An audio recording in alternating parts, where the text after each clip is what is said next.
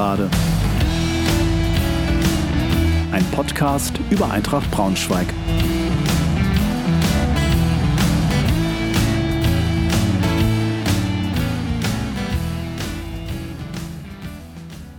Hallo und herzlich willkommen zur 33. Folge der Gegengerade. Freue mich sehr, dass ihr wieder dabei seid. Heute mit einer Nachschau zum 30. Spieltag, unser Spiel gegen Bayern 2 sowie einen Ausblick auf das nächste Spiel am Mittwoch in Unterhaching.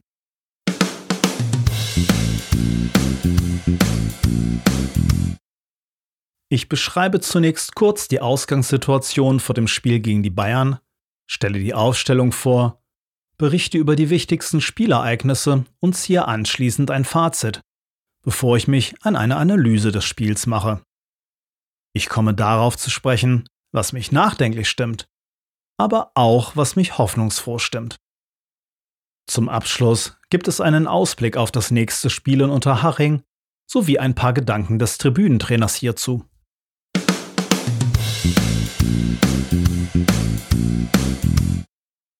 Die Ausgangssituation. Bayern ist mit 47 Punkten punktgleich mit Eintracht Vierter. In den letzten fünf Spielen gab es vier Siege und eine Niederlage. Bester Torschütze ist mit 19 Toren Vried, der mit 24 Punkten auch bester Scorer ist. Eintracht ist mit 47 Punkten Tabellenfünfter. In den letzten fünf Spielen gewann Eintracht dreimal, spielte einmal unentschieden und verlor eine Partie. Im letzten Spiel gab es mit einem 1 zu 0 in Halle den ersten Auswärtssieg in diesem Jahr.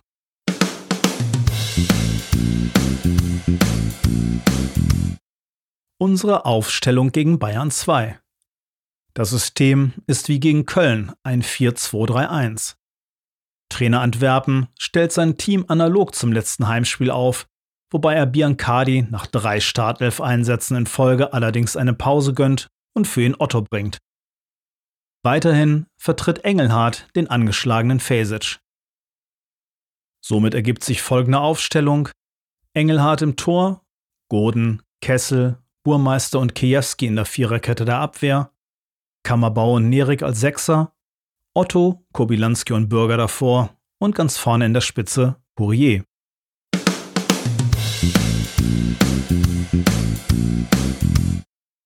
Dann mal hinein in die erste Halbzeit gegen die Bayern. Neunte Minute. Lang schickt Jong steil, der Kammerbauer abschüttelt und im Zentrum Ab bedient, der keine Mühe hat, den Ball zu versenken. Die Führung für die Bayern. Zwölfte Minute. Poirier schickt mit einem schönen Pass in die Gasse Bürger, der im Strafraum von Stanisic gelegt wird. Elf Meter für Eintracht. Stanisic bekommt dafür gelb und protestiert anschließend derart vehement, dass er mit gelb-rot vom Platz geschickt wird. Den Strafstoß verwandelt Kobilanski sicher. 1 zu 1. Mit diesem 1 zu 1 geht es auch in die Pause.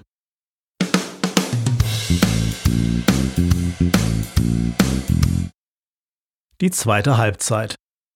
47. Minute. Kiwi mit einem langen Ball, den Bär gekonnt im Strafraum annimmt, aber an Hoffmann scheitert. 48. Minute. Im Gegenzug enteilt Fried Kiewski, läuft halb rechts frei auf das Tor zu.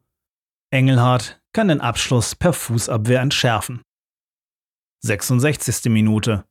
Zeiser bedient Fried an der Strafraumkante, der frei abziehen kann und den rechten Innenpfosten trifft.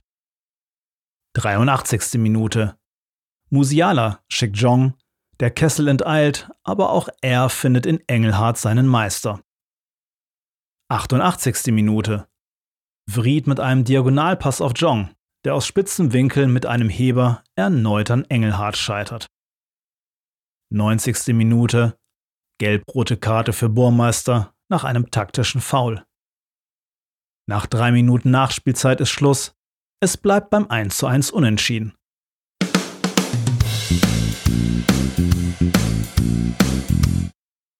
Fazit.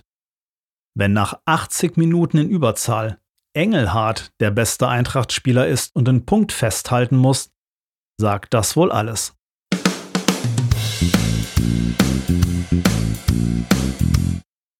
Meine Analyse sieht wie folgt aus. Gegen den souveränen Tabellenführer der Rückrunde war die Aufstellung von Antwerpen soweit erstmal passend, wobei ich mir weiterhin Becker in der Innenverteidigung gewünscht hätte. Dieser stand zum dritten Mal hintereinander nicht im Kader, sodass es trotz Rotation so aussieht, als ob Antwerpen aus mir unbekannten Gründen nicht mehr auf ihn setzt. Auch wäre aus meiner Sicht Fürstner statt Kammerbauer eine Option gewesen, um das Zentrum noch spielstärker zu gestalten. Aber das sind Details und sicher kein Grund für den spielerisch schwachen Gesamtauftritt. Und wieder ein frühes Gegentor gegen Eintracht. Die Spielstärke, die Bayern nicht nur in dieser Situation demonstrierte, ist schwer zu verteidigen. Kammerbauer zögert einen Moment zu lange und verschafft damit Jong den entscheidenden Vorsprung im Sprintduell. Goden steht eher nutzlos allein im Raum, weil Lang sich geschickt entgegen Godens Rückwärtsbewegung etwas fallen lässt und somit Zeit und Raum bekommt, den Steilpass auf Jong zu spielen. Kammerbauer zieht für meinen Geschmack nicht entschlossen genug durch. Mit einer beherzten Grätsche hätte er den Querpass vielleicht noch verhindern können. Auch Kiwi ist im Sprintduell mit Arp nicht entschlossen genug. Insgesamt lässt sich aber festhalten, dass die Münchner ohnehin deutliche Geschwindigkeitsvorteile gegenüber Eintracht hatten. Fast im Gegenzug dann bereits der Ausgleich. Tolle Vorarbeit von Poirier, der sich schön löst und perfekt den startenden Burger schickt.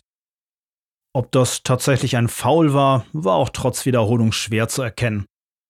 Kobi schiebt den Elver jedenfalls in bester Fitze-Manier ein, sein elftes Saisontor. Wegen Stanisics gelb-roter Karte war Eintracht nun in Überzahl. Wovon in der Folgezeit leider herzlich wenig zu erkennen war. Das alte Eintracht-Leid. Nicht genug Tempo im Spiel nach vorne. Zu umständlich, zu ideenlos und mit zu vielen leichten Ballverlusten. Wie es geht, zeigten die Bayern, die in der Vorwärtsbewegung oft einen konsequenten Zug zum Tor entwickelten und deren schnelle Spieler Eintracht vor immense Probleme stellte. Immerhin haute sich das Team richtig rein und versuchte über kämpferischen Einsatz den Spielfluss der Bayern zu unterbinden, was zumindest häufig gelang. Eigene gute Aktionen nach vorne blieben jedoch Mangelware, sodass es mit dem 1:1 in die Pause ging.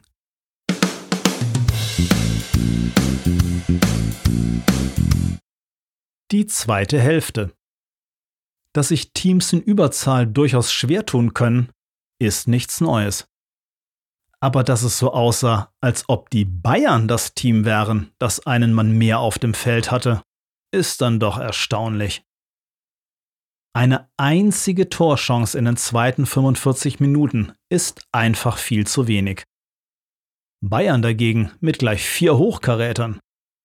Sowohl Vried als auch Jean der von Eintrachts Defensive nie in den Griff zu bekommen war, hatten je zwei Großchancen.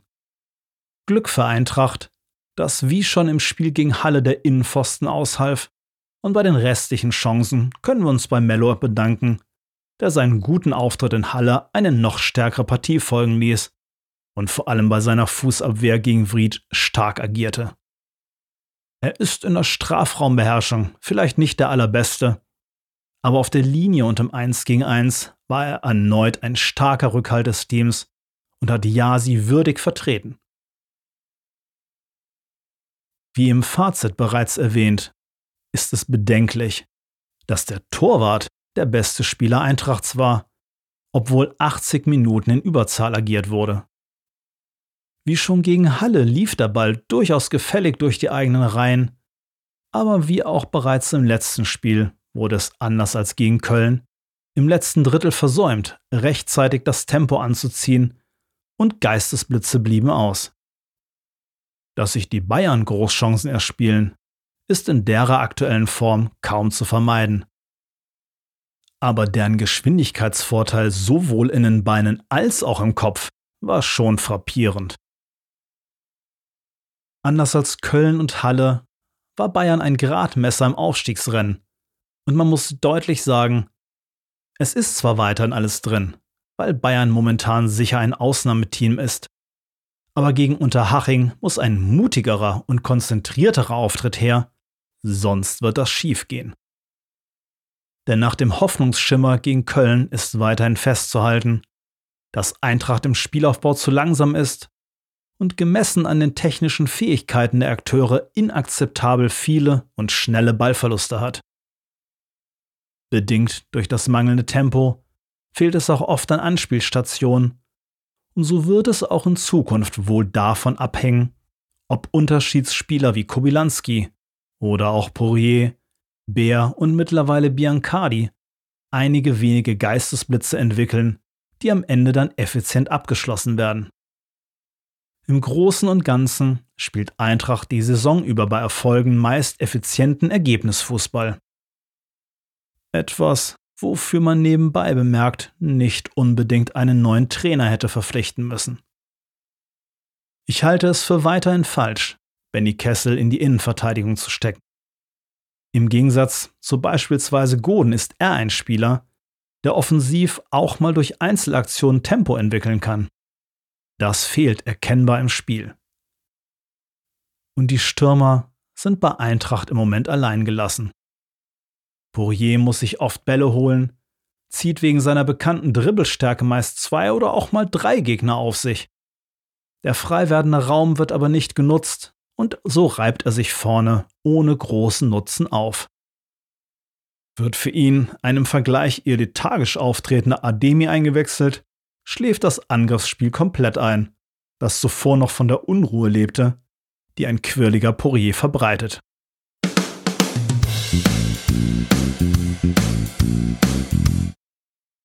Was mich nachdenklich stimmt.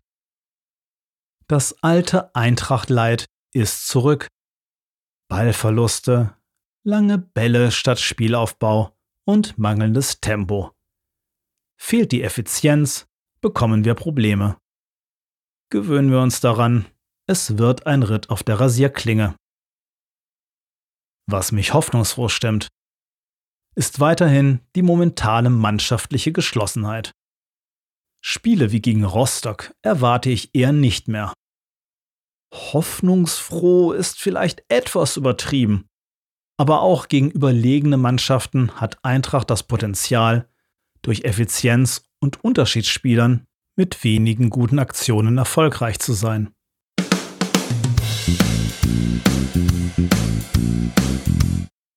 Schauen wir uns mal das nächste Spiel gegen Unterhaching an. Unterhaching ist mit 47 Punkten einen Punkt hinter Eintracht Tabellenfünfter. In den letzten fünf Spielen gab es einen Sieg und vier Niederlagen. Bester Torschütze ist mit neun Toren Strohengel, Heinrich ist mit zwölf Punkten bester Scorer. Am letzten Spieltag verlor Unterhaching mit 1 zu 2 in Münster, war dabei zwar das spielbestimmende Team, fand aber gegen eine massierte Defensive von Münster kein echtes Mittel. Münster dagegen mit wenig Spielanteilen, dafür aber eiskalt am Abschluss. Im Spiel davor unterlag Haching zu Hause Ingolstadt ebenfalls mit 1 zu 2.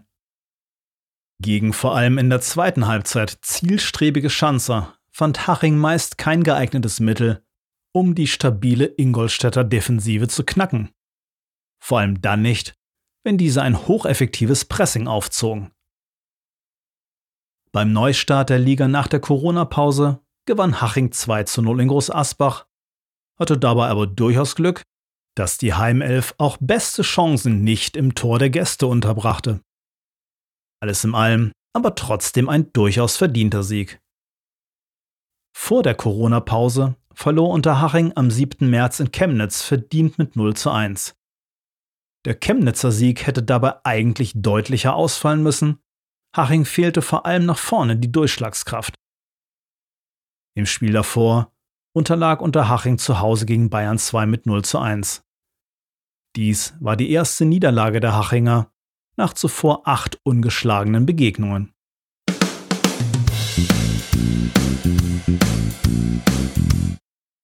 Der Tribünentrainer spricht. Haching ist ein durchaus spielstarkes Team, das zwar zuletzt etwas schwächelte, aber zu Recht im Aufstiegsrennen mit dabei ist. Im Moment fehlt es den Hachingern etwas an Durchschlagskraft, und auch an der zuvor oft gezeigten Effizienz im Abschluss. Ich erwarte hier ein Spiel auf Augenhöhe, in dem Kleinigkeiten den Unterschied ausmachen können. Wir müssen vor allem endlich mehr Zug zum Tor entwickeln, denn Haching steht defensiv im Regelfall recht stabil. Wird schnell gespielt, bekommen sie aber durchaus mal Probleme in der Abwehr. Vom System her ist Haching flexibel, sodass wir uns eher auf uns konzentrieren sollten. Ich würde hier vom System her analog zum Halle-Spiel aufstellen, aber Fürsten ins Mittelfeld vorziehen und stattdessen Ziegle in die Innenverteidigung bringen.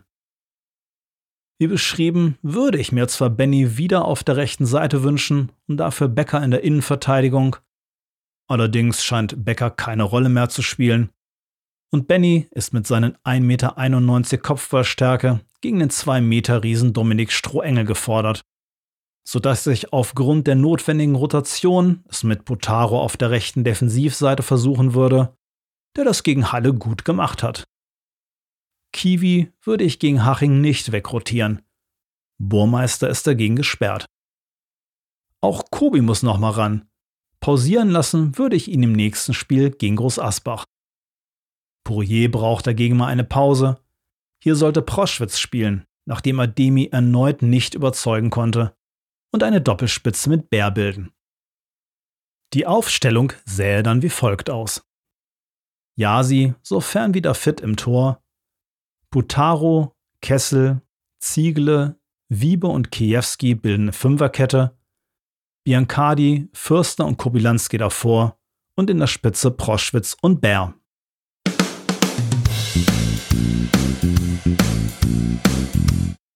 Das war's auch schon wieder für heute. Ich hoffe, ihr hattet ein bisschen Spaß und seid auch beim nächsten Mal wieder dabei. Tschüss, macht's gut.